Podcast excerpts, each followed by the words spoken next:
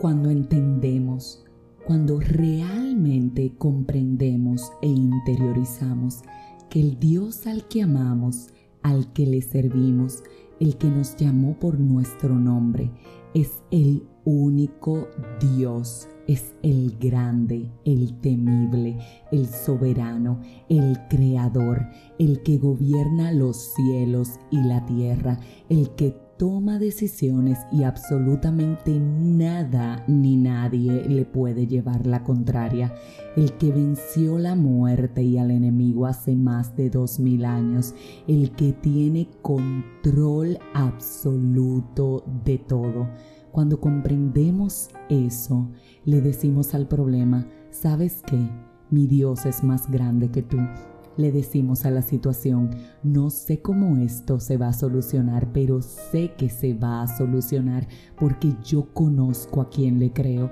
Le decimos a quien nos está haciendo la guerra, puedes hacer lo que te plazca, porque no es contra mí que tú estás peleando, es contra mi Dios, y ese en su tiempo me hará justicia divina cuando comprendemos realmente quién es nuestro Padre, nuestro Abba, el que nos ha dado identidad y autoridad sobre esta tierra, nuestra perspectiva cambia. Empezamos a comprender cada vez que en la Biblia Él dice, no temas, no desmayes, yo soy tu Dios, yo soy quien gobierna, yo soy quien tengo cuidado de ti. Empezamos a abrazar el hecho de que realmente Él va con nosotros día y noche, de que envía ángeles a protegernos, de que nunca Nunca estamos solos. Empezamos a calmarnos porque las situaciones, repito, no son más grandes que nuestro Dios. Ahora bien, hoy quiero preguntarte cómo te sientes. Algo te aturde, algo te preocupa, te sientes desmayado o cansado. Si es así, ¿con qué fuerzas estás trabajando? ¿Con las tuyas o con las que le estás pidiendo a Dios que te dé.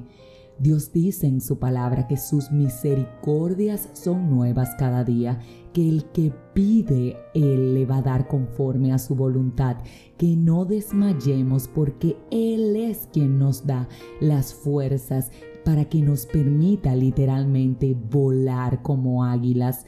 Si te faltan fuerzas, repito, ¿con cuáles estás trabajando?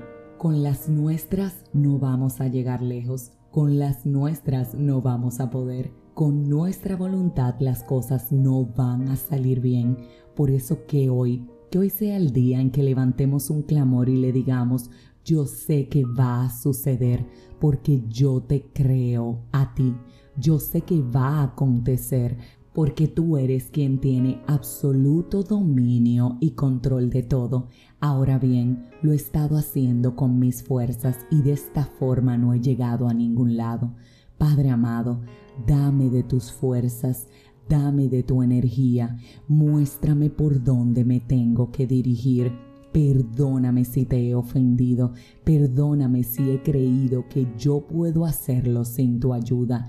Hoy necesito que de esto te encargues tú, porque reconozco, como dice la palabra, tu grandeza.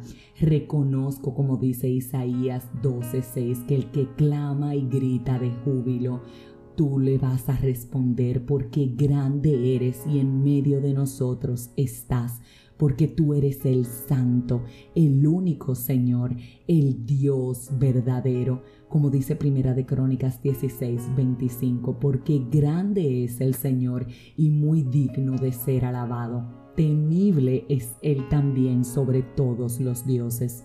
Reconozco que no hay un Dios mayor que tú. Reconozco que tú eres el único temible. Reconozco que tú eres el único Señor, el único digno de ser alabado. Por eso, habiendo reconocido tu grandeza, tu potestad, tu soberanía, vengo a pedirte que te encargues de esto tú, porque solamente tú, Padre amado, lo puedes hacer. Si este mensaje edificó tu vida, suscríbete, compártelo, pero como de costumbre, te espero mañana en un nuevo episodio de este tu podcast. 5 minutos de fe y confía porque Dios es grande y lo va a hacer.